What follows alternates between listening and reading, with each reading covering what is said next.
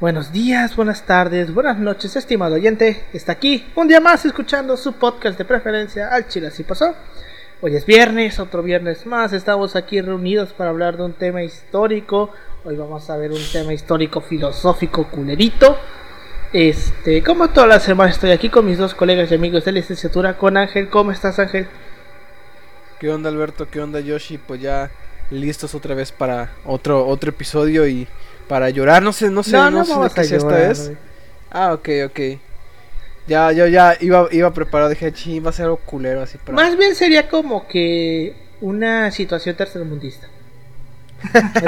ahorita, lo vamos a ver. Okay, okay. Y con mi colega y amigo Yoshita López. ¿Cómo estás, Yoshi? Un gusto, Alberto. Ya sabes, como cada sábado, bueno, esta vez sí sábado, este, grabando su podcast de preferencia a nuestra querida audiencia, como como siempre ya nuestro tiempo libre que ya acabó esta semana un poco turbulenta con este varias personas que nos quieren meter trabajos para un día y, mucha gente ahí este que, que no piensa en nosotros y que luego causa que el 75% del grupo se quiera dar de baja pero pues afortunadamente este, al parecer vamos a poder pendejar el siguiente semestre, ya nos dijo nuestro güey, qué delicioso, Y ya pues ya no ve tantos pedos. Y eso va a beneficiar a este podcast, ¿eh? porque ya voy a tener este tiempo. Este podcast Vamos a tener tiempo de grabar sin estar teniendo tanto pedo y yo de escribir. Pero pues, güey, pues eh, es una, puta, es una puta clase a la semana. Y yo dije, ah, huevo, dije, y no puedes cargar atractivas y libres. Dije, ah, huevo, dije, dije solo voy eso, eso fue una sorpresa, eh, la verdad. Para todos, güey. Se de hecho, se cagó, se cagó nuestro tutor cuando, cuando escuchó que este 75% se quería dar de baja. Y se, cagó. pensó, todo el, pensó todo el pedo administrativo que conlleva en eso. Para la audiencia, no hay suficientes maestros para cubrir tanta demanda. Y el CISEI lo demuestra. ya vemos, Pero pues ya sabes aquí, Alberto, bueno, ya un poco más tranquilo que ya pude registrar a mis papás para la vacunación 40. Ah, sí, güey, ya, ya va a empezar, güey. Y pues ya un poco más tranquilo, que me va a beneficiar y que voy a poder ir a las playas sin remordimiento a nada. Hmm. Pues se sabe. Pues sí, este. Aún no sabemos qué vaya a pasar si este podcast se va a poder realizar este presencial, o no. Siempre está esa pregunta. Siempre está esa pregunta, aún no lo sabemos. parece, parece, para todo parece indicar que no, que no. Pero en una de esas, y sí, pero pues no lo sabemos. Eh, hagamos changuitos para que si se pueda. Eh, y pues bueno, este... por lo que por lo que no, no, lo que yo andaba checando, yo le comentaba a Alberto, parece que se hacen más bolas de lo que de lo que de lo que es en realidad todo este pedo. Es un problema más más cabrón sí. Jamás administrativo. Más administrativo, exacto. Porque no es que no se pueda, es que sí se puede. Pero es que no se ponen de acuerdo los cabrones.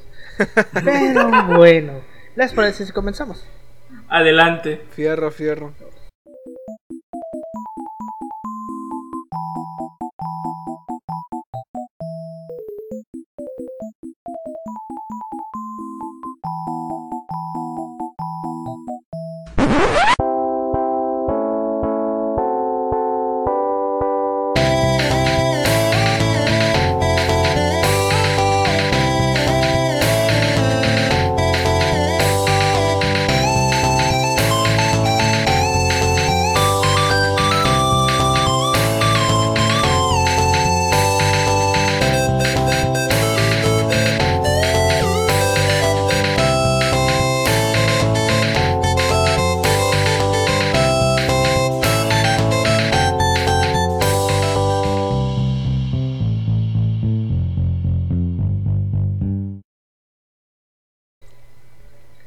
Bienvenidos al Chile Así Pasó, un podcast de historia mexicana y a veces mundial, donde su servidor, Alberto González, le va a contar a Ángel Paulino Chan y a Yoshitaka López una historia chusca, bizarra, increíble o surreal acerca de algún personaje, proceso o hecho acontecido en la historia.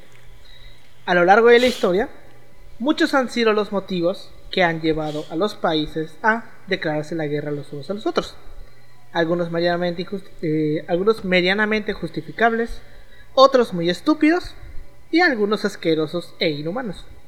Sin embargo, una vez que pasa la guerra, La historiografía se encarga de plasmarla en libros y textos para, para guardarla a la posteridad. Sin embargo, en nuestros tiempos tenemos algo mágico y a la vez peligroso, llamado los medios de comunicación.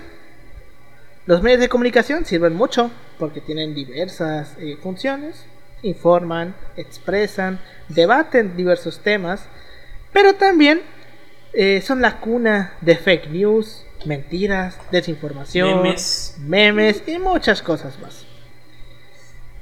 Tienen tanto poder, porque los medios de comunicación tienen poder, quieran o no, tienen tanto poder que pueden dirigir a, una, a un sector de la sociedad hacia donde ellos decidan.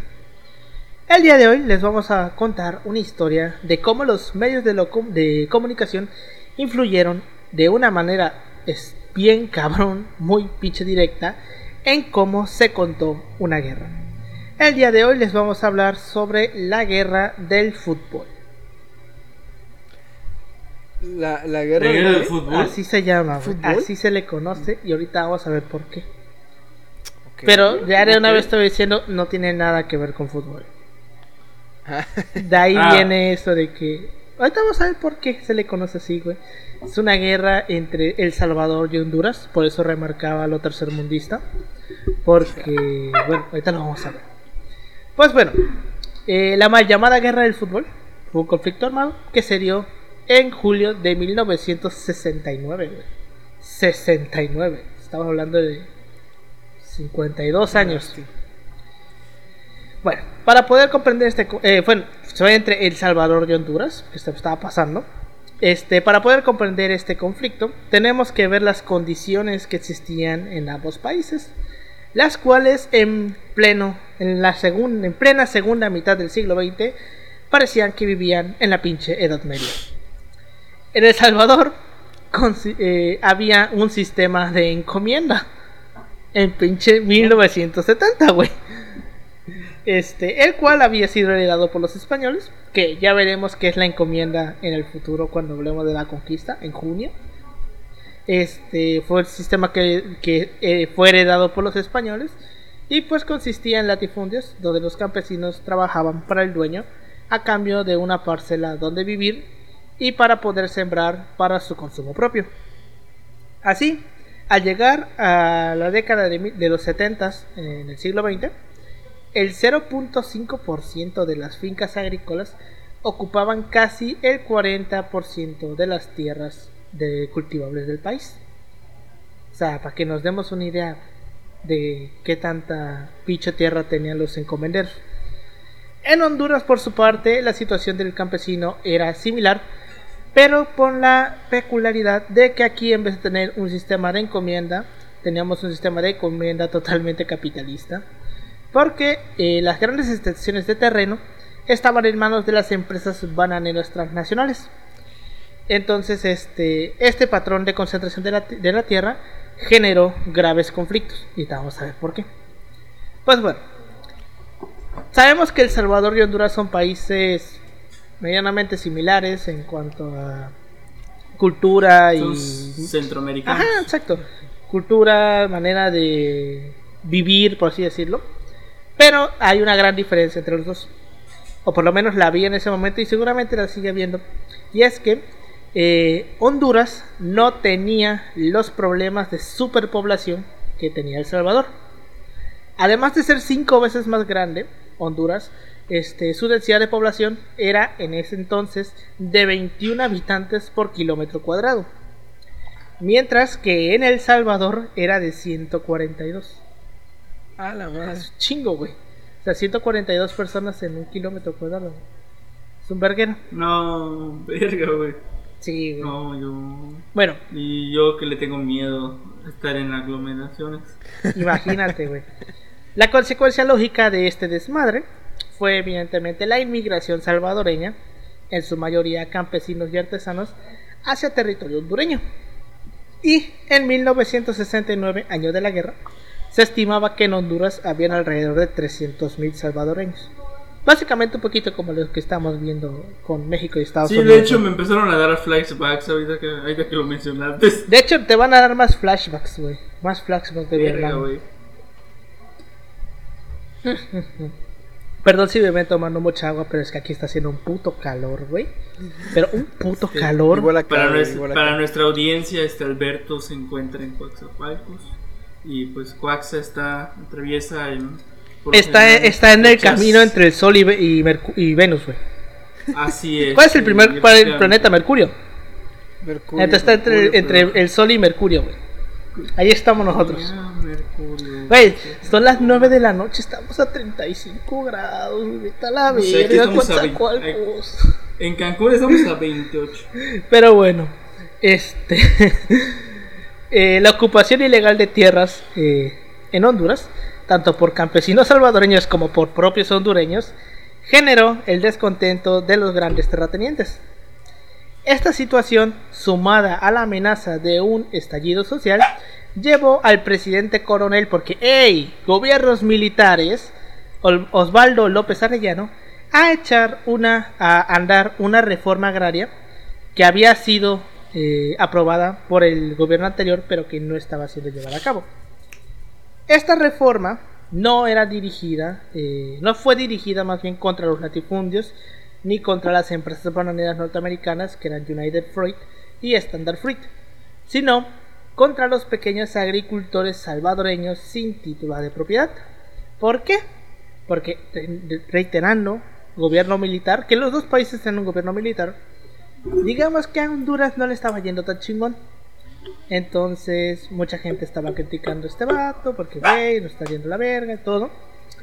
Y pues eh, este vato hizo lo que cualquier presidente eh, haría y le echó la culpa a los, a los inmigrantes, güey. Entonces, este, no sé de dónde habremos escuchado esto. Pero pues. Su lema era volvamos a ser grandes. Güey, yo quiero una camisa que. Este. ¿Cómo decía? Make, make México emo again, güey.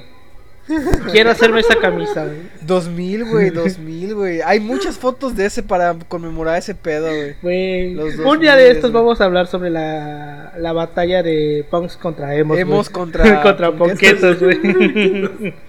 Güey, güey, fueron, no muy interesantes. No sé si habrá documentación en el archivo, güey, pero. Sería muy mamón hacer, güey. de hecho, igual estaban pasando las fotos de cuando fue el concierto de Lady Gaga aquí en México.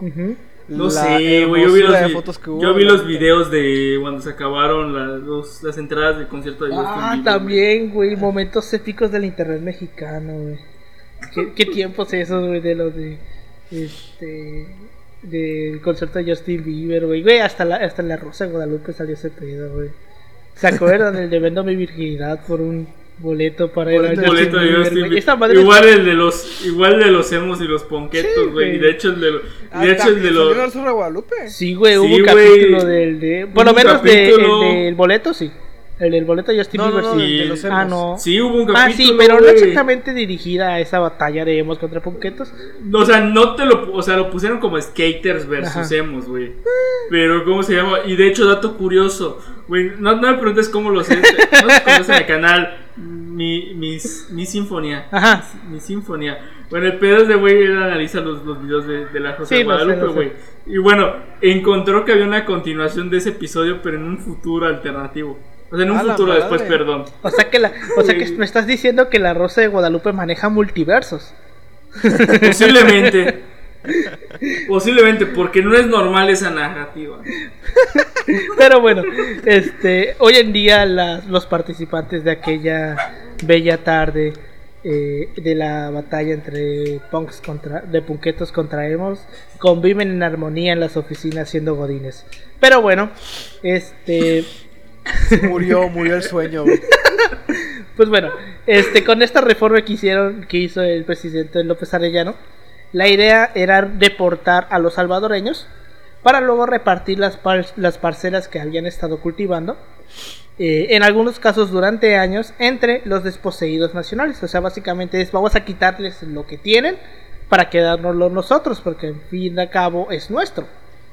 Pero bueno, otro factor relacionado al anterior que condujo a la guerra fue el problema limítrofe.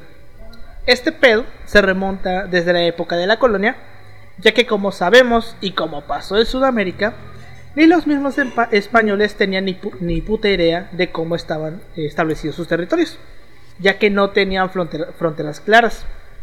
Esto evidentemente provocó una multitud de problemas a lo largo del siglo XIX, en Sudamérica evidentemente, y también en Centroamérica no fue la excepción. Desde 1869, 100 años antes, Honduras y El Salvador comenzaron un proceso de negociación de las fronteras, el cual nunca se terminó por dar debido a los desacuerdos entre ambas partes. Todavía en los años 70, ya después de la guerra, los mapas y los libros de geografía que se publicaban en ambos países marcaban fronteras según, según sus intereses.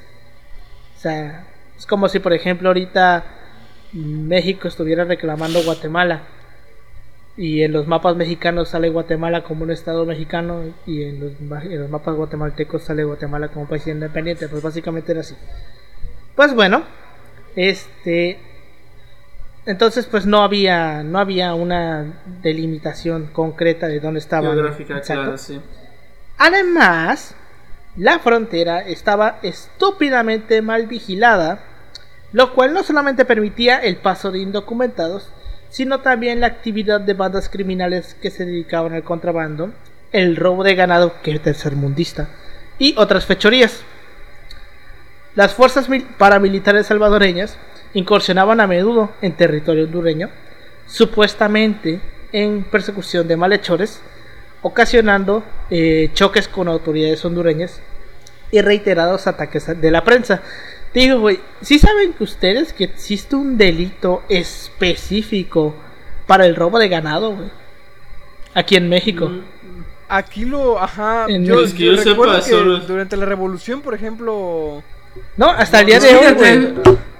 déjalo, déjalo. marcado sobre todo durante la revolución.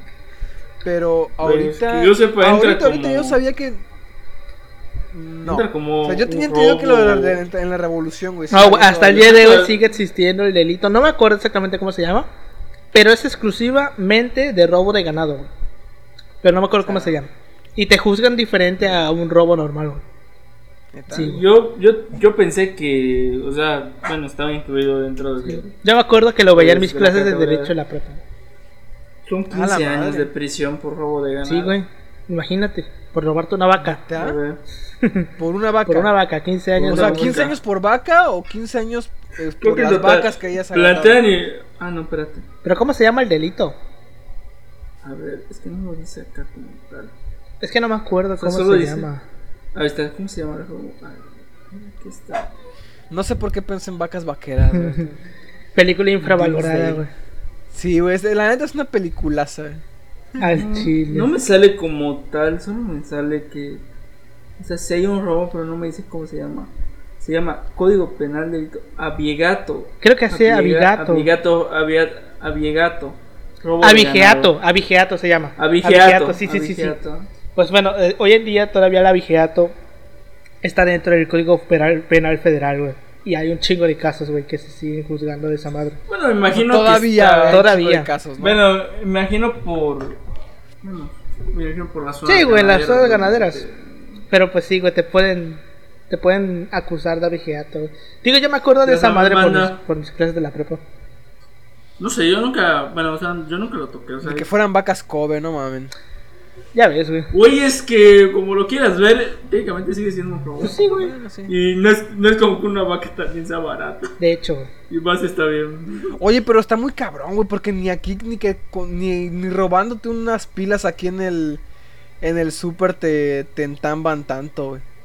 Pues no es que no compares pues, unas pilas con una, con una vaca, con una vaca, güey.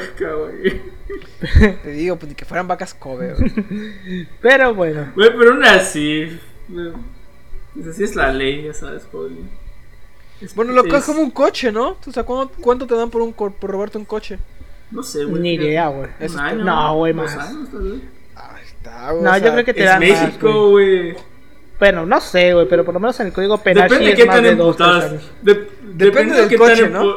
Depende del coche y qué tan emputado está el dueño. pero bueno, este...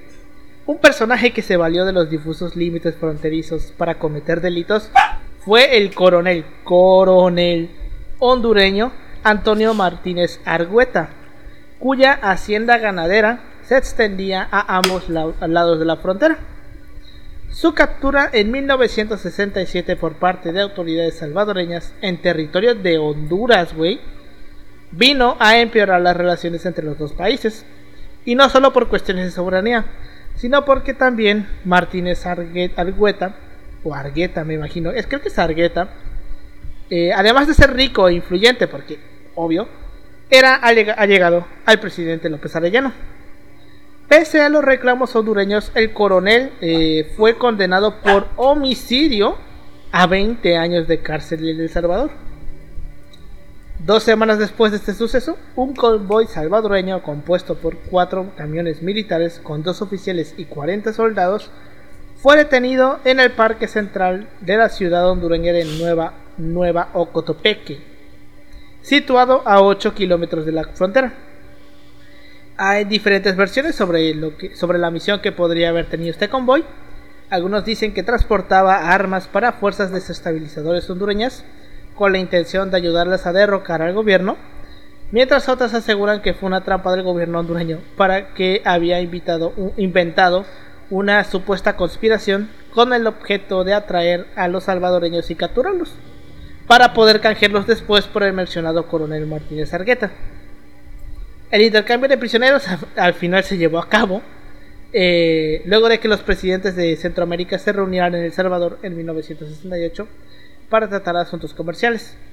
Martínez Argueta quedó libre gracias a una amnistía y los, soldados, y los soldados salvadoreños pudieron regresar a su patria. Entonces podemos ver que estos dos países netas sí se estaban odiando, cabrón. O tenían sus pedos muy, muy fuertes y a la vez históricos. Pero todo empezó a irse todavía más a la verga en el 69. En enero, Honduras se negó a, renovar el Tratado de Migración entre los dos países. El Instituto Nacional Agrario anunció públicamente que iba a aplicar el artículo 68 de la Ley de Reforma Agraria que afectaba directamente a los salvadoreños, pues estipulaba que solamente los hondureños por nacimiento podían acceder a la tierra. Los esfuerzos diplomáticos de las autoridades salvadoreñas no pudieron revertir la posición de Honduras y en junio ya habían sido desalojadas oficialmente unas 500 familias salvadoreñas, en muchos casos despojándolas incluso de sus pertenencias. La campaña de propaganda que el gobierno hondureño había estado impulsando para fomentar el consumo de artículos locales, dirigida a paliar los efectos del déficit comercial que se tenía con El Salvador, se transformó rápidamente en una verdadera campaña de acusaciones hacia los inmigrantes salvadoreños porque obviamente los inmigrantes siempre tienen la culpa de los problemas del país, Siempre, o sea, y hemos visto ese ejemplo muchas veces. Muchas veces, sí. No sabemos dónde, pero pero lo hemos visto. No sabemos en qué país del norte. No hay que mencionar. No sabemos en qué país del norte gobernado por una zanahoria. Ex gobernado por una zanahoria. Ex gobernado. Ahora lo gobierna así este, una persona que tira misiles. Uh, uh, uh, Todos tiran misiles. Pero Trump. Este, pero Trump no lo hizo. Podrá sido el Mira, Trump no lo hizo, pero no le faltaron. Xenófobo, este, todo lo que tú quieras, güey. Puedes llamarlo pero pendejo, pero nunca inició una guerra en el exterior. Pero no chocheaba. nunca inició una guerra en el exterior. Trump podía ser racista, xenófobo, multimillonario, empresario, comunista, pero nunca una estrella porno. Pero bueno. Pero nunca se le olvidaban las cosas. Pues sí, entonces este los medios de comunicación de ambos países acompañaron los distintos momentos del proceso de extremoso sensacionalismo y ayudaron de esa forma a crear una agitación de tipo nacionalista.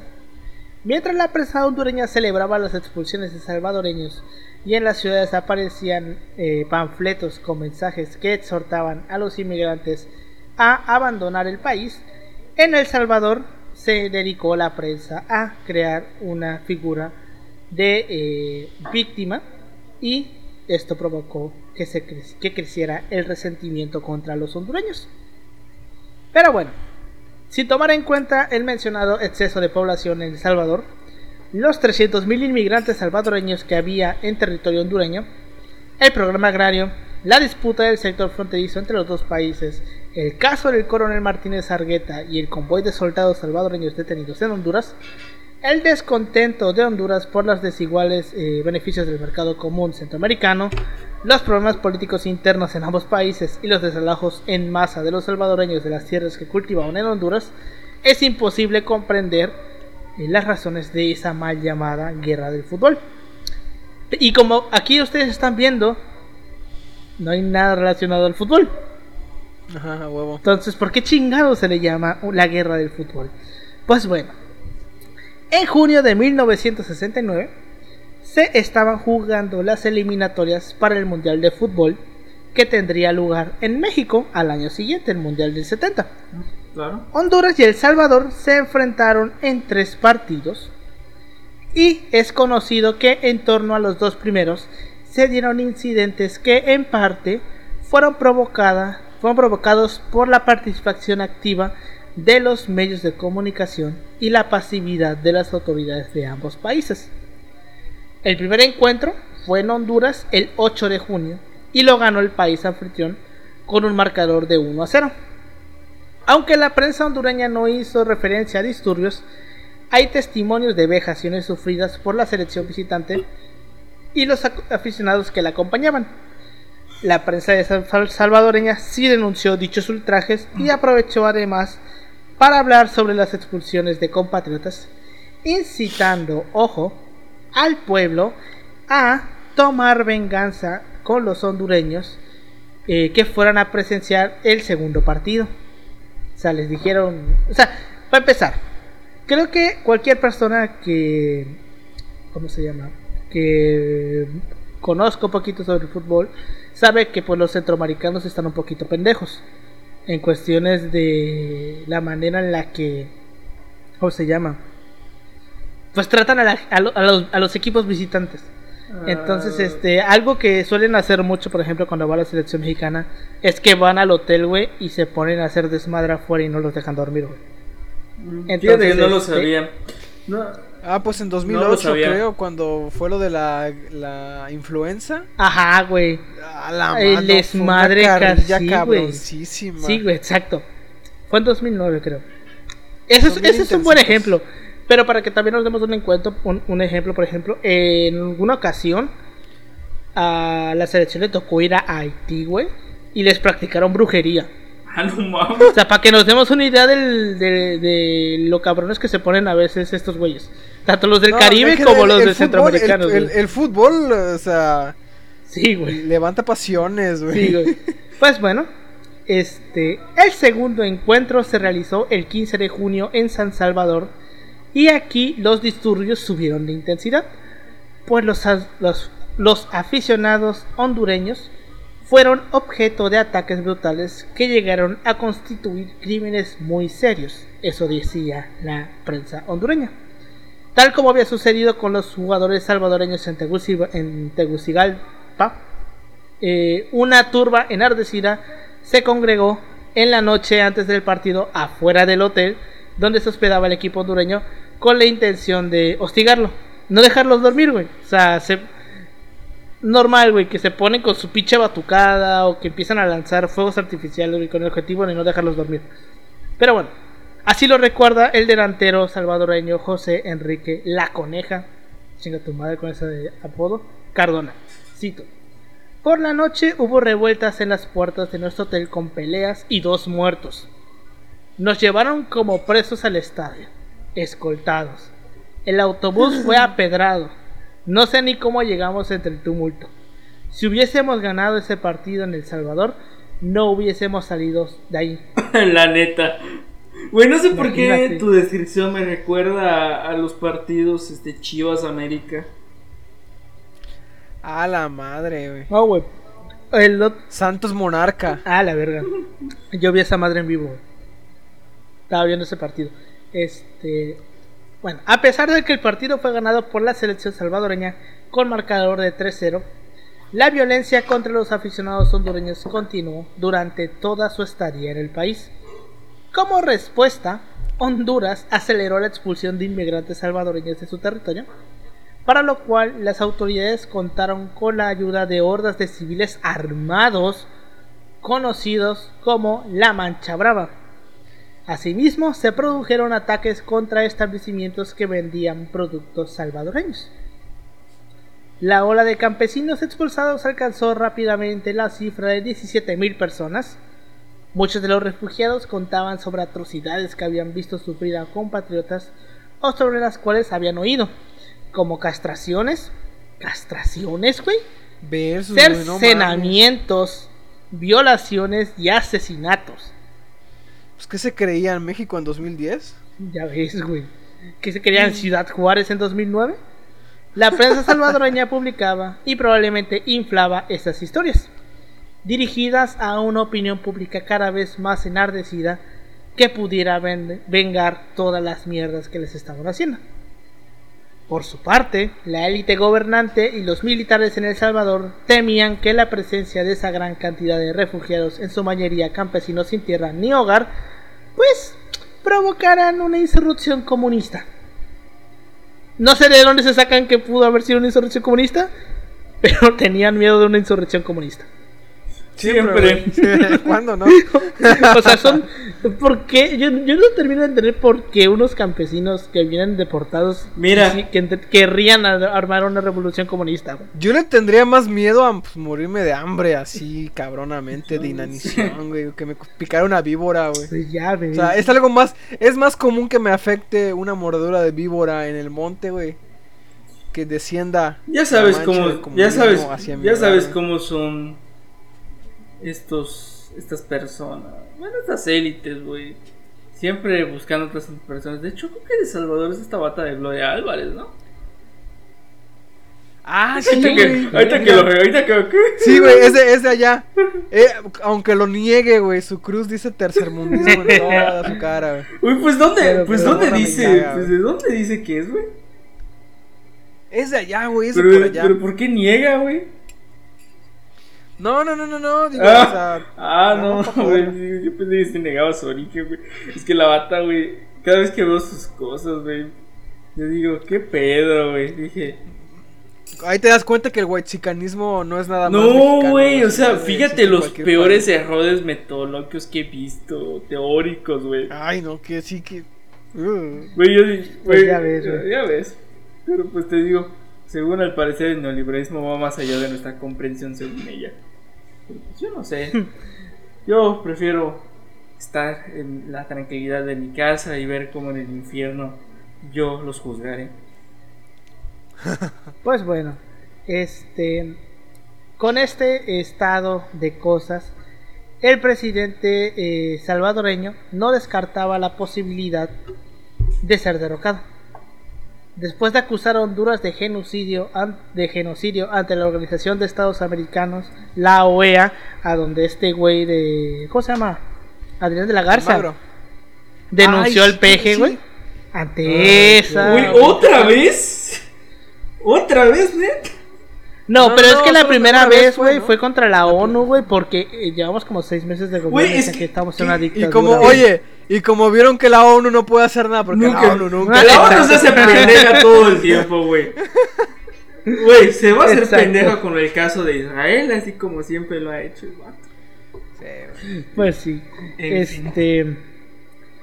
El 26 de junio rompió relaciones con ese país y al día siguiente se llevó a cabo el tercer partido entre El Salvador y Honduras, el cual no se realizó en territorio centroamericano porque pendejos no eran, se realizó en la Ciudad de México y terminó en favor de El Salvador y El Salvador terminó eh, clasificando la Copa del Mundo, lo cual eh, ahondó todavía más en la herida de los hondureños.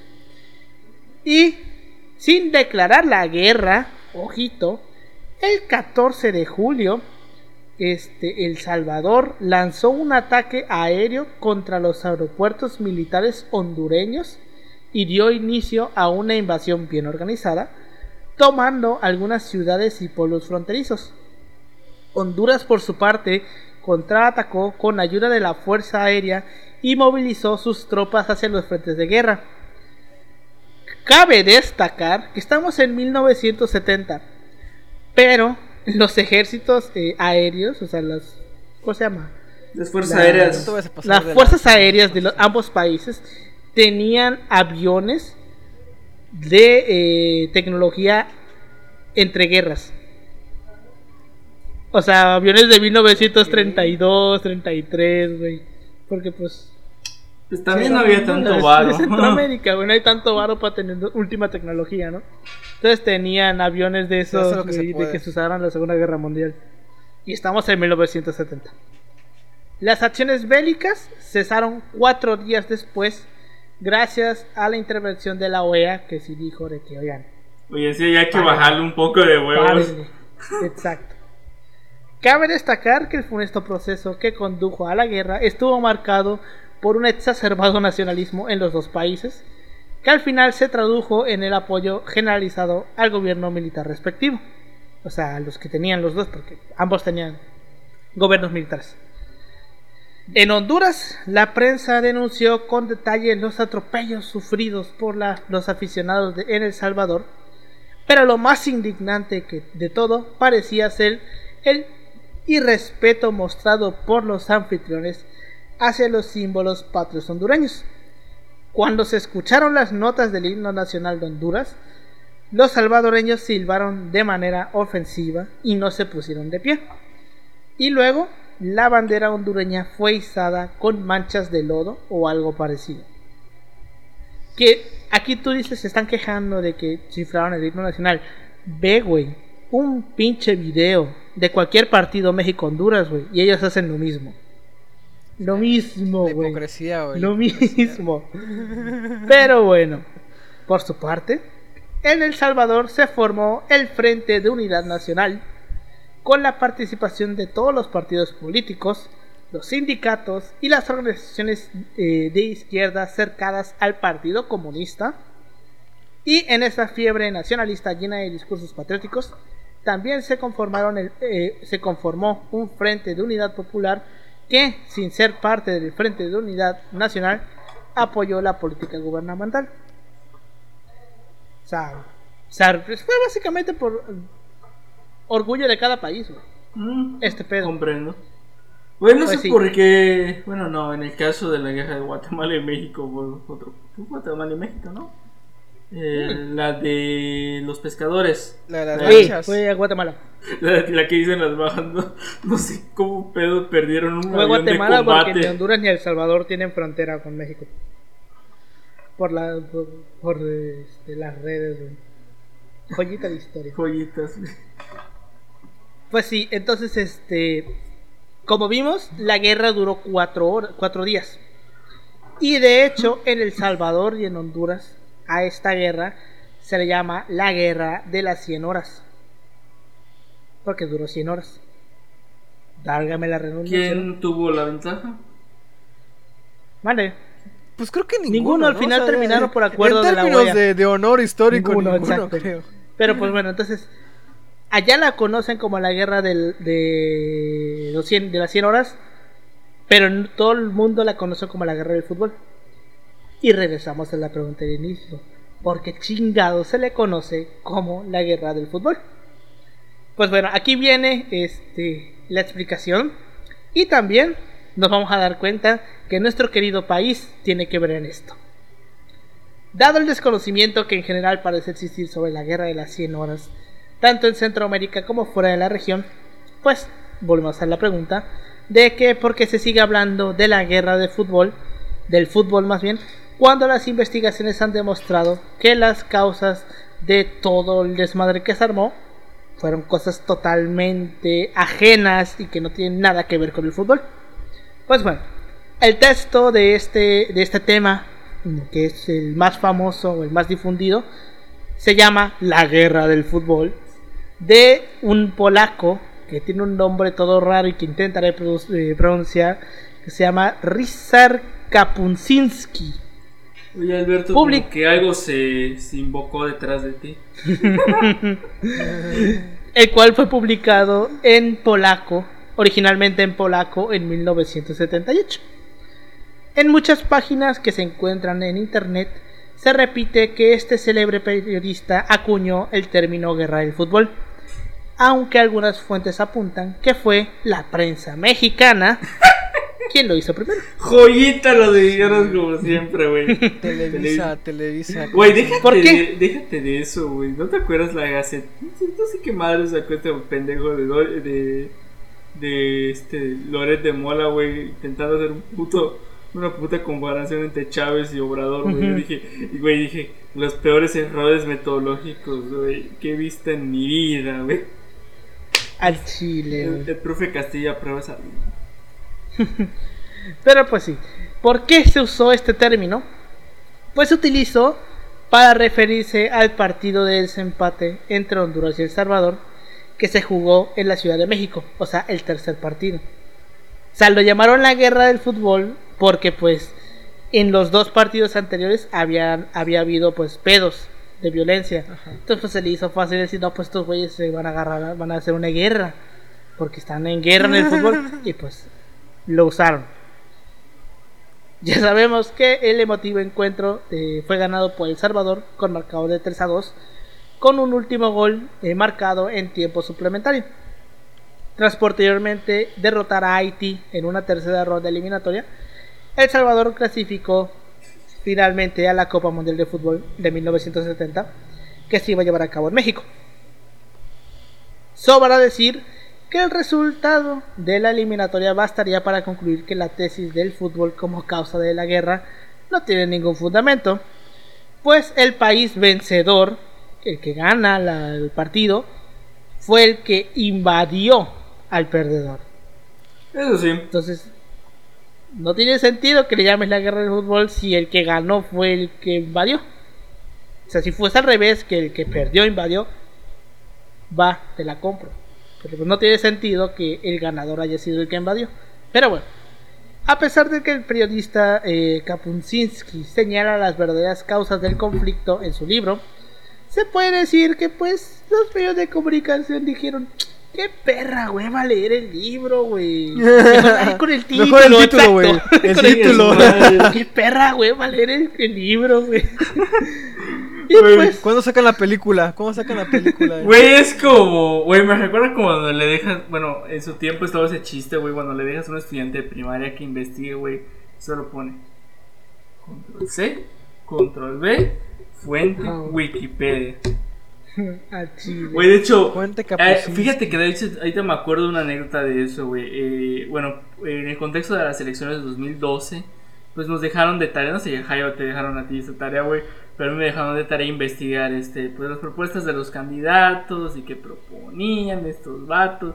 Después de que pues había que hacer una investigación. Entonces un vato de mi salón llegó y hazte cuenta de que pues, estás con una carpeta y como ponle tú como 50 páginas de pura fotocopia, de impresión. Pero este cabrón literalmente copió y pegó todo lo de la campaña. Y mi profe llegó y le dijo, ¿y qué dice? Entonces se lo chingó, güey. Verga. y pues eh, esa es la historia de cómo, cómo este vato perdió un chingo de varo, güey. Y nos castigaron a todo el grupo. Y ya no podíamos imprimir. Bueno, de por sí yo no imprimía. Yo siempre, siempre llegaba mis, mis telas a mano. Porque pues no sé. Qué hueva, yo. Es que, güey. Es que, güey, es que. Bueno, no había tantos. O sea, eh, o sea, tienes que ah, entender que es un. igual, creo que tú la mano. güey, o sea, no estamos puta madre, no estamos en este, en este contexto ya. Sí, ya, bueno. estamos en un contexto. Había, había muchos pedos en ese O sea, güey, o sea, lo hacía para bajar dinero. Sí tenía una computadora, pero tampoco chingues, güey. Tenía la. No tenía el equipo. impresora. no tenía impresora, o sea, no tenía el equipo que ahora tengo y, ya no sufro de tantos pedos, güey, pero. De hecho, de hecho, solo puedo usar una hora la computadora al, al día, creo. Y pues también en mucho pedo, güey. Y pues por eso ya. No, sí te, se, se entiende. pues ya, afortunadamente, pues ya cambiaron los tiempos y ahora son más accesibles estos, estos aparatos este misteriosos que evitan que entremos a clases presenciales, pero. Pero pues Así es. No digas en voz alta, güey, se van a enterar. ¿Quién se va a enterar? Pues, la institución que, la institución que, que dice luz, ciencia y, y religión. Gloria, a Dios. Cristo. Luego, a la audiencia le contamos qué pedo. Pues sí. Este, pues como sabemos, la prensa dijo que perra hueva leer el libro y solamente agarraron el, el título y pues esto ayudó a difundir la idea de que esa guerra fue consecuencia del fútbol, cuando de hecho el texto crea cierta ambigüedad. La historia comienza en México, como ya vimos, donde un colega de Kapunzinski lee la crónica en el periódico sobre los disturbios relacionados con los primeros partidos entre Honduras y El, entre Honduras y el Salvador e intuye que habrá guerra en Centroamérica porque según dice, cito, en América Latina la frontera entre el fútbol y la, y la política es tan tenue que resulta casi imperceptible. Y eso sí, no se lo niego. Eso sí, hay que, eso sí se lo compra. Pues bueno, al día siguiente Kapunsinski viajó a Honduras y en la misma noche, y esa misma noche comenzaron los combates. De esta manera da la impresión de que la guerra fue algo inmediato a los encuentros, cuando en realidad el tercero y el último partido se jugó 17 días antes del comienzo de los enfrentamientos armados. Según cuenta el periodista eh, Cristian Guevara en el periódico salvadoreño El Faro, Kapusinski le dijo en una entrevista que había bautizado su libro La guerra del fútbol por motivos comerciales para que vendiera en sus propias palabras. El problema de la, de la investigación, güey, el pedo este y todo ese, güey, sí se sufre. Sí, güey. güey, de hecho es como que, por ejemplo, es algo muy común, de hecho, en los medios de comunicación hacer eso, porque... Sí. O sea, eh, o sea, te sale, bueno, a mí me lo enseñaron, de hecho, cuando estaba en comunicación, como lo enseñaba mi profesor. Tu artículo es cierto, tiene que estar bien matizado, en teoría debes investigarlo bien, que les vale ver que es otra cosa. Este, pero el título debe ser algo atractivo, porque por ejemplo, eh, recuerdo que nos dejó una actividad, o sea, y bueno, nos puso un video de, pues, pues el vato trabajaba en novedades pues estaban promocionando una campaña de cierta este, empresa constructora que hace huevitos en departamentos. Eh, que, bueno, no sé si conoces si lo nuevo, Paulino.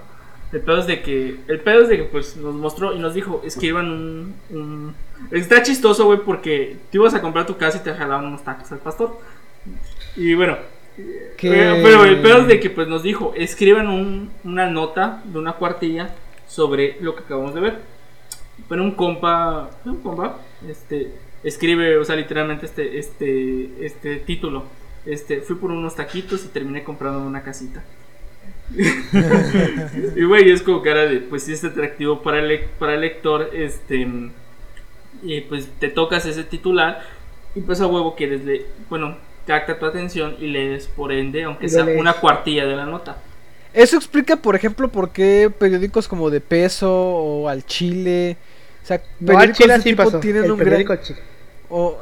Tal vez algún día saquemos tienen... una gaceta, pero tienen gran como que pegue nivel de ventas por, por el tipo por ajá, güey. los Igual, yo recuerdo que aquí hubo uno que decía doctor maromas güey y era porque un médico, güey, había chocado. Y pues en la crónica decía que pues el vato había salido volando de la moto, güey. Güey, no sé, yo he visto. y yo, no, estábamos quedando de verdad Aquí, güey, en un enero me acuerdo ver un periódico que su portada, bueno, el título de la portada se llamaba E hizo boom. Por una morra que le explotó un cueta en la mano, güey. E hizo boom, se llamaba pinche periódico. No sé, fíjate que de hecho ahorita que mencionas el de peso, güey, por ejemplo, recuerdo que mi profesor decía como el, bueno, de peso es, es una, es como, pero es un periódico que el dueño es, es el grupo de novedades. Entonces, pero de por sí él era editor de ese periódico. Y bueno, nos explica, editor especial, ese mamón, el editor especial este, de esos periódicos. El peor es de que pues nos dice cómo se llama. Hay un lenguaje que los escritores de peso le ponen como lenguaje de pesiano. Por el término de que está ah, dirigida para la audiencia que consume el periódico de peso. Ah, de hecho, nos regaló varios ejemplares. Que no sé dónde los tengo. Tiene sentido, güey. Tiene sentido. Pero pues sí, entonces este güey le puso hacia su libro para que vendiera. Y también dijo que él era consciente de que la, la guerra entre Honduras y El Salvador no había sido resultado de un encuentro futbolístico. Me imagino que lo puso en el prefacio o en la introducción. Ajá. Pero pues reiteramos, la prensa dijo, no mames, que perra hueva tener que leer todo el libro. Entonces, este, él estaba totalmente consciente de que la guerra no había sido por el fútbol, sino por el fracaso de múltiples factores dentro de los, ambos países. Pero pues no hay duda de que el llamativo, el llamativo título quedó grabado en el imaginario popular, pues es un mito que sigue persistiendo hasta nuestros días.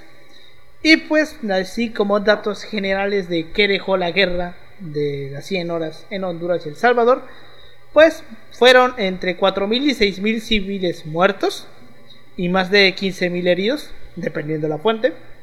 Entre 60.000 y, 13 y 130.000 de los 300.000 salvadoreños indocumentados fueron forzados a regresar a su país. El fin del esfuerzo de integración regional conocido como Mercado Común Centroamericano, diseñado por Estados Unidos, como una contraparte eh, económica regional para contrarrestar los efectos de la revolución socialista en Cuba. El refuerzo del papel político de los militares en ambos países en El Salvador, eh, ambos países, en El Salvador en las elecciones legislativas que persiguieron, eh, que siguieron después de la guerra, la mayoría de los candidatos del Partido de Conciliación Nacional de El Salvador, en esa fecha en el gobierno, eh, y que estaban salidos del ejército, hicieron una enorme apología de su papel en el conflicto y por consiguiente resultaron victoriosos en las elecciones de diputados y de alcaldes.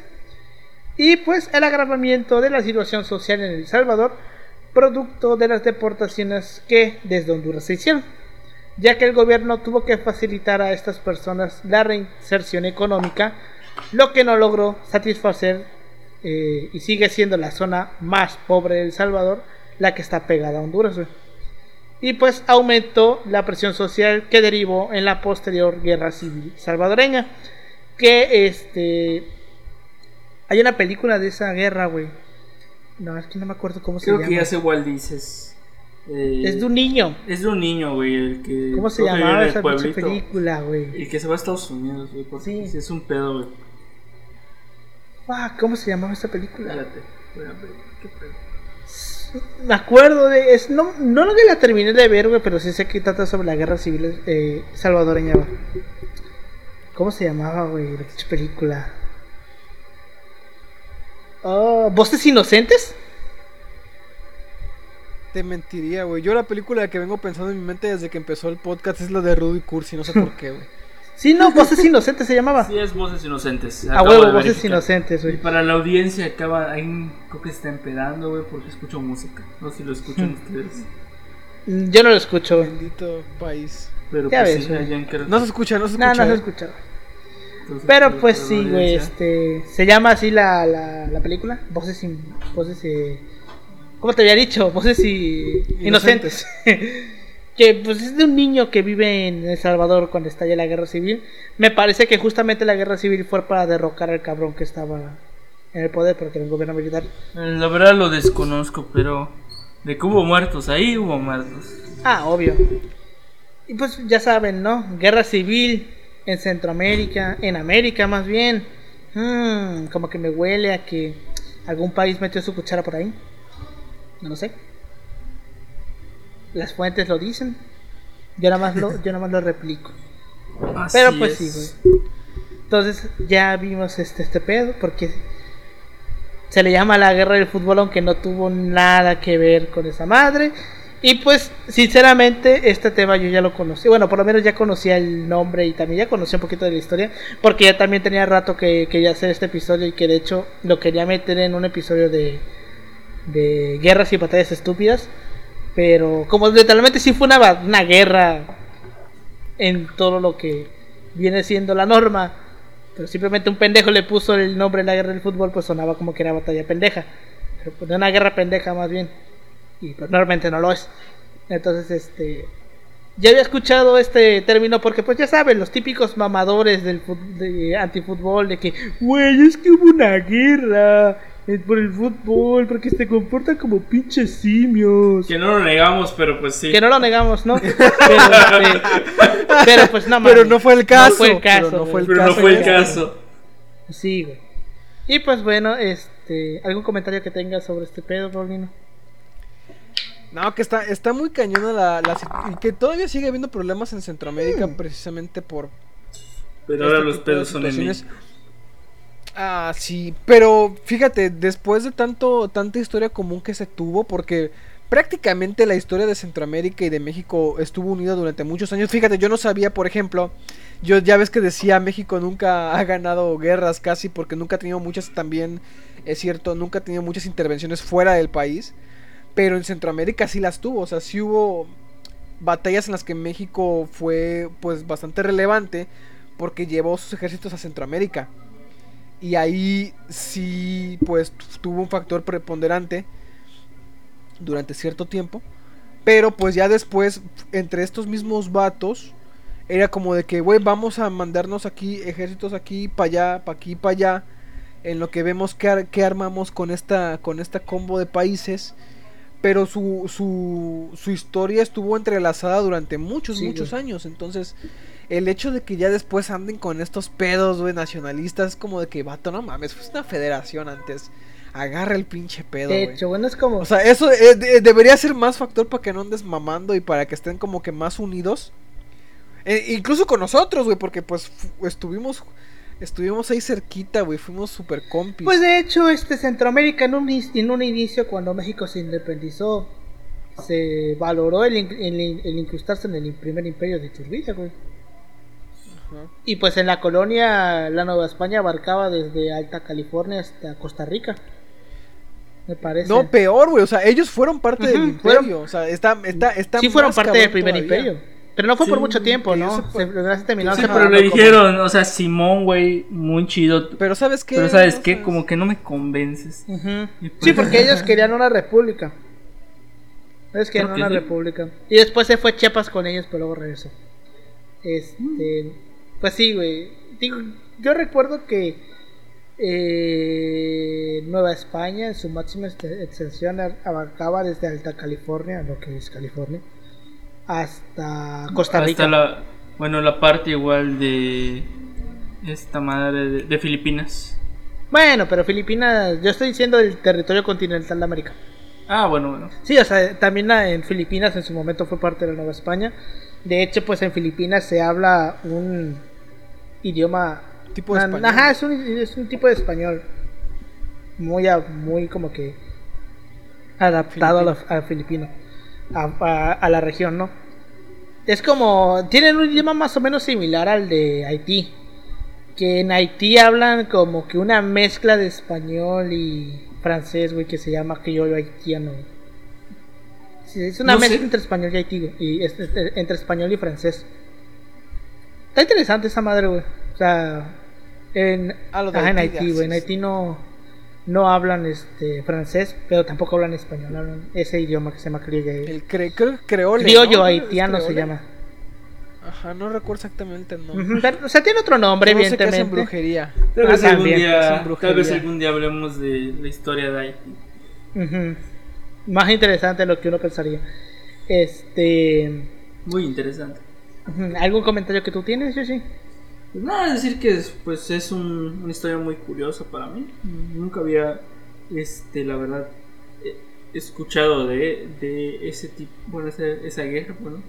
Y bueno, eh, bueno, creo que nos demuestra, este, este, bueno, o sea, pedos, este, regionales que hay entre ciertos países y, bueno, siempre estarán ahí, pues, pues hay que ver qué pedo y pues cómo evoluciona esto y esperemos que pues el nuevo jefe de el nuevo jefe de Estados Unidos pues sí le meta vara a Centroamérica para pues, pues con el tema de evitar y bueno evitar lo menos posible la migración que es un tema pues eh, bueno siempre se ha dicho que los políticos es uno de los temas más polémicos que evitan tocar porque pues sí causa cierta repercusión dependiendo que apoyen o que no apoyen y pues Creo que hoy está muy latente. Bueno, en 2018 creo que empezó todo el pedo, si no me equivoco.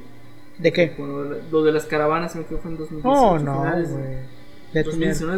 Fue desde antes con Peña, güey. Ajá, pero pues ya estaba la transición. De hecho, fue la, lo, lo, último de Peña. Fue lo último de Peña, güey.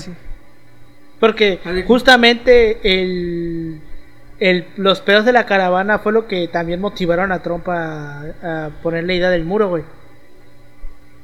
Porque pues era un reclamo que le hacía mucho a Peña Nieto ese vato, sobre las caravanas. Güey, de hecho, ¿cómo se llama? Ya fue lo último. De hecho, fue cuando se empezó a caer ese puto muro, güey. O sea, no aguantó ese muro, güey. Y lo mandaron allá, güey. Yo me cagué de risa cuando sacaron la nota de que se estaban robando los, los materiales, güey. Del muro. Ajá, güey. Ya ves, güey. Suena algo que suena, algo muy tercerista, güey, pero pues son esas cosas que pasan. Ya ves, güey. Pero pues sí. Pues esa fue la historia de la guerra del fútbol. Interesante. Rara. Pendeja, porque pues ya sabemos cómo los medios de comunicación pueden afectar en ese pedo, güey. Es parte de esas anécdotas tercermundistas que se cuentan en alguna peda. Pues ya saben, ahí tienen una, una nota importante para contar. Y cuando se estén empedando, por ejemplo, tal vez un 23 de julio en algún local de Mérida, festejando un compa nuestro, que tal vez mencione esa historia y decirle a un vato que está medio muriéndose, con una bocina al lado y gente muerta alrededor. Oye, güey, ¿sabías que, ¿sabías que inició una guerra entre Honduras y Salvador? y que se llama la guerra de los 100 días, pero los 100 horas. Pero los de 100 horas, pero este los medios de comunicación decidieron, decidieron llamarla la guerra del fútbol. Sí, güey. O sea, es que fue básicamente eso pasó, o sea, no tiene absolutamente nada que ver con fútbol, pero pues así de, por un pendejo, por un mexicano, güey. O sea, básicamente no es nuestra culpa. Oye, te pregunto, ¿qué hubieras hecho tú? Pues es que a lo mejor yo si hubiera hecho la misma analogía de que pues el partido va a ser una guerra, pero también cabrón del polaco, güey, para vender más, güey, le pone así, güey. Porque básicamente, o sea, el término viene, viene del mexicano, pero el cabrón que lo populariza, eh, que lo populariza es el es el polaco. Pero tú igual lo hubieras hecho. Eh, puede ser. Puede ser, puede ser. Güey, no fueron buenos ni para leer la, la contraportada, güey. Pinches huevones, ya ves. Igual es. No pagan mucho, Paulino. ¿Qué crees que se van a, ¿qué crees que se van a poner a leer la Aparte, contraportada? es, Polonia, güey. ¿Tú crees que se van a poner a leer este una guerra entre Salvador y Honduras? ¿En Polonia? O sea, no mames. O sea, no creo que a los polacos les interese mucho. Ya si le pones guerra de fútbol, ah, bueno. Puede ser. Y cambia la cosa. Exacto. Y pues sí, güey, este. Historia pendeja, güey. No hay, otra manera de decirlo. tengan cuidado con lo que leen en los medios de comunicación, en los periódicos. Sean muy críticos. Sean muy críticos. No se, dejen, no se dejen llevar por, por revistas de hombres blancos este, de la élite que, publican cosas mediante eh, acuerdo a sus intereses. no mencionaré cuál. No mencionaré cuál. Dilo, dilo, dilo. No mencionaré cuál. Pero pues sí, este.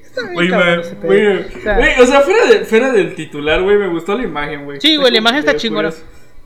Sí, la imagen está ah, chingona. Es como, por ejemplo, digo, algo de.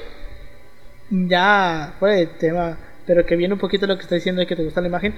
Algo que a mí me mamó, güey, fue este que hasta inclusive yo lo llegué a, editar, güey. Este, cuando recién estaba empezando la administración del PG, güey. Como, y ese, ese cambio de diseño que le hicieron, güey, como resaltando un poquito, por ejemplo, el Quetzalcoatl en el logo del gobierno de México y todo. Me acuerdo que había una, una imagen, güey, bien perrísima, güey, de este. Creo que era Nezahualcóyotl o era Cuauhtémoc. Que este. Está bien perrona la imagen, güey. Que hasta dije, verga, esa madre lo voy a descargar y ponerla como fondo de pantalla. Y nada más le quité eh, con el Photoshop el logo del gobierno de México, güey. Y me la puse de fondo de pantalla, güey. Porque está bien perrona, güey. Está bien perrona el dibujo de. No me acuerdo si era Nezahualcóyotl o era Cuauhtémoc. O Moctezuma. Creo que era Cuauhtémoc. Pero pues está bien, está bien perrón. Es algo que al Chile sí hay que reconocérselo, güey, de que por lo menos... Tienen una este información muy vaga, pero al menos tienen un diseñador chingón. Exacto. El, el, diseño de por lo menos las imágenes gubernamentales sí les quedó muy chingón. Ajá. O sea, por... sobre todo, bueno, tal vez nosotros lo digamos porque pues resaltan muchos personajes históricos que no han tenido tanto tanta relevancia como es el caso de Felipe Ángeles, que pues Creo que aquí en este podcast nos declaramos fieles defensores de que Felipe Ángeles se le debe dar su lugar que merece en la historia de este país. Al Chile sí. Tal vez en la semana de antropología registre una mesa sobre eso. exacto. Pero pues este está ese de Felipe Ángeles, ¿cuál En la imagen del gobierno en la que presentaron primero, ¿cuál era la. ¿Cuáles eran los personajes que salían? ¿Era Madero? Benito Juárez, Cárdenas, Hidalgo. Hidalgo. Ahora Madero, Cárdenas. Morelos, ¿no? Y Morelos, ¿no? Eran ellos cinco. Morelos, ¿no? No salía nadie más, ¿verdad? No, creo que no. Creo que solo ellos. Ajá, exacto, Y igual está, está, interesante que también resalte mucho a Morelos, güey. Porque Iturbide y. Nah, este Iturbide, se niega, Iturbide, Maximiliano y Santana están vetados. Güey, yo siento que ahí el rescatable sería un poquito Santana, güey. Porque también, güey, cabrones, este le, le ¿cómo se llama? Le tergiversaron tantito la manera en la que perdió los territorios. O sea, de que perdió Texas por pendejo, perdió Texas por pendejo, eso nadie lo niega, porque se quedó dormido. De hecho, pues no sé si alguna vez escuchado la anécdota del pollo frito. No, creo que no. Creo que Bueno, una de las teorías de qué pasó cuando en la creo que fue la batalla de San Antonio, la batalla del Álamo, que fue la última donde capturan a Santa Ana. Según la historia oficial dice que el güey estaba durmiendo y que llegaron los tejanos y lo capturaron. Hay otras dos versiones, una donde en vez de estar durmiendo estaba cogiendo y otra donde estaba comiendo un pollo frito, güey. Y que lo que estaba comiendo el pollo frito lo agarró, bueno, llegaron los tejanos, lo intentaron agarrar y el güey este, escapó y dejó la pierna. Pero lo terminaron agarrando. ¿Sabes? ¿Sabes qué escuché yo de esa de ese pedo? yo, yo sabía que estaba cogiendo, güey, por eso la eh, Decía, un poquito para rescatar a este vato porque, o sea, no no a muchas cosas que hizo porque te digo, hay que hacer los matices de los personajes, pero un poquito para rescatar a este personaje, decía un historiador que técnicamente lo que hizo Santa Ana de firmar la, la rendición no estuvo mal, güey. De hecho fue de lo más gangsta que pudo haber hecho porque decía en derecho internacional, sobre todo en esa época, si tú capturas a un, a un alto mando, la, la responsabilidad del ejército recae en el inmediato, en, el escalafón, güey. O sea, capturas a ese vato, o sea, la, responsabilidad vendría a ser a uno de los generales que viene después, ¿no? O sea, y nada de lo que firme prácticamente es válido. O sea, decía Santana, ah, ¿quieres que yo te firme algo? Güey, yo te firmo lo que quieras. Interesante. O sea, ¿eh? técnicamente lo que yo firme no, no tiene ninguna validez. Que soy prisionero de guerra. Porque soy prisionero de guerra, güey. Tiene sentido, ¿eh? Ahí la culpa fue, o sea, una, bueno, una de las de, los pedos es que como también los generales estaban en sus propios conflictos de poder, güey, o sea, cada quien tenía como que su propio decir, sabes que yo quiero esto. Eh, los generales, el otro general, porque supone que Santana divide su ejército, el otro vato no fue, no fue en su ayuda, güey. O sea, el otro, el otro vato no, no, no, ¿cómo se llama? Ya sabes. Vaya, no acudió, no acudió a, es a, reintegrarse, güey. En, ese pedo. Y ahí sí ya fue que, que valió caca, güey. o sea, pero la, la, jugada esta de decir yo te firmo lo que quieras, güey. Porque pues ya me tienes atrapado, me tienes preso. Era, era una buena jugada técnicamente. Pero pues los demás la cagaron, güey. Ah, huevo. Sí, güey. Santana hizo lo que pudo. No, la, cagó, güey. O sea, porque el güey se dejó capturar. Por eso, güey. Y de hecho, este, se supone que la guerra de Texas era perfectamente ganable, pero por la misma pendejez de Santa Ana no se ganó, güey. Egocentricidad, digamos. Pero, güey. Y pues, entre otras noticias, me acaba de salir un meme tercermundista. Para titularse en la cierta universidad que, que, tenemos, ahora piden primera comunión. y pues, bueno, para la audiencia este, salió una nota, eh, bueno, de cierta facultad de un profesor que da, dando cultura maya. Y pues este cabrón pues pone una pregunta sobre... Varias, eh, varias. Varias sobre la Biblia. Pero, güey, y bueno, después de que pues sí lo funaron públicamente, y pues eh, Rectoría dijo, pues derecho de réplica ponen así, güey, la mamada así literalmente. No, es que está justificado para el pensamiento crítico. Y dije, ¿dónde está el puto pensamiento crítico? No, déjate, la pregunta. O sea, y luego ponen las tareas, güey. Ajá, y luego ponen las tareas, güey. Y te dejas ver, güey, de que es un vato de ideología y al parecer ahora somos luz, ciencia y religión. Viva Mira, Cristo no puedes esperar mucho Yucatán, güey. En cuanto a estos, en cuanto a estos eh, temas. Sí, la neta. No puedes esperar mucho. No, de hecho, hicieron una foto muy muy curiosa de Williams. Ahorita está Yo creo con que si tú la le del- preguntaras a los padres de familia qué opinan, güey, al- no a los estudiantes, a los padres de familia qué opinan de ese profesor y de esas tareas, te puedo pasar que un 80% te diría que no están en desacuerdo. Pues fíjate que lo publicó el radio, radio Eso te iba a decir. creo que Checa los comentarios de esa madre, güey. Checa los comentarios, güey. Joyitas, joyitas, joyitas, güey, joyitas, te lo juro por, por Dieguito Maradona, güey. Sí, es- güey. bueno, es que Joyitas, Yucatán güey. también, güey, no podemos pedir mucho. Pues sí. Ah, güey, de hecho, este, bueno, haciendo colación de los nueve, sacaron uno bien chingón de Williams, güey, un Photoshop del Papa, este, Juan Pablo II, este, y con la foto de Williams diciendo, Filius en Padre Espíritu Santo. Y, Ah, sí, y, otra que, y no sé si viste la de imágenes del edificio central, güey, y es la catedral de, de, de Yucatán, Sí, güey. pero esperemos que, el- esperemos que la universidad, pues, Recapacite. recapacite y sobre todo evitar que, que la comunidad mayablante asesine al profesor A la verga. Pues sí. y judía. Pues bueno, con esto llegamos al final de este episodio. Eh, pendejo la historia. No le hagan mucho caso a los medios de comunicación a veces. Chequense bien de dónde están tomando información. Este, nos pueden seguir en todas nuestras redes sociales. Estamos en Facebook, Instagram y Twitter como arroba así paso podcast. A mí me pueden encontrar como arroba emanuel56 en Instagram y en Twitter, aunque no lo uso mucho. A ti, Pau.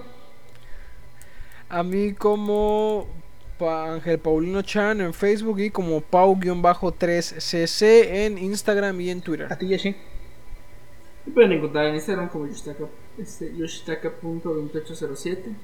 Me pueden encontrar así. Y pues de Facebook no lo doy gusto. Sí lo podría dar, pero no, ahorita me da hueva.